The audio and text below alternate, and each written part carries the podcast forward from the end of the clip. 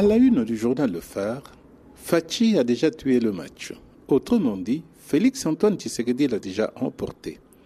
Il faut être aveugle ou borgne pour ne pas constater, à la lecture des tableaux qu'affiche la CENI, que Félix Tshisekedi, chef de l'État sortant et candidat à sa propre succession, ne saurait être rattrapé, affirme ce quotidien proche du pouvoir en place.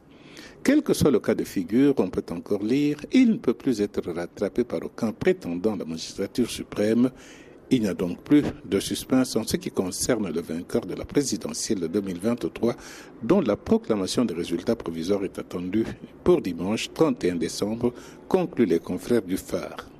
Pour sa part, la République, proche de l'opposant Moïse Katumbi, annonce, je cite, On tend vers l'annulation des élections après des pressions tous azimuts. La fraude corrompt écrivent les confrères de ce quotidien qui soutient que cette citation sert de socle à la réclamation de l'annulation de dernières élections organisées par la CENI. Et d'ajouter qu'en effet, les verdicts de différentes missions d'observation nationale et internationale, ainsi que la population congolaise, convergent quant aux importantes entorses qui ont subordonné le processus du vote. Aussi, poursuit la République, le parti Ensemble pour la République et son président national rejettent-ils les voix attribuées à Moïse Katumbi dans le Grand Katanga?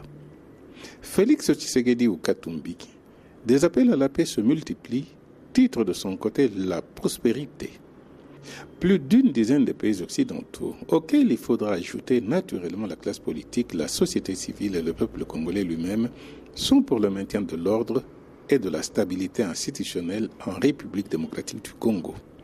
Enfin, dans le bulletin quotidien de l'agence presse associée, l'organisateur de la marche de l'opposition à Kinshasa sera interpellé pour justifier la présence des mineurs parmi les manifestants, a déclaré le chef de la police de la capitale.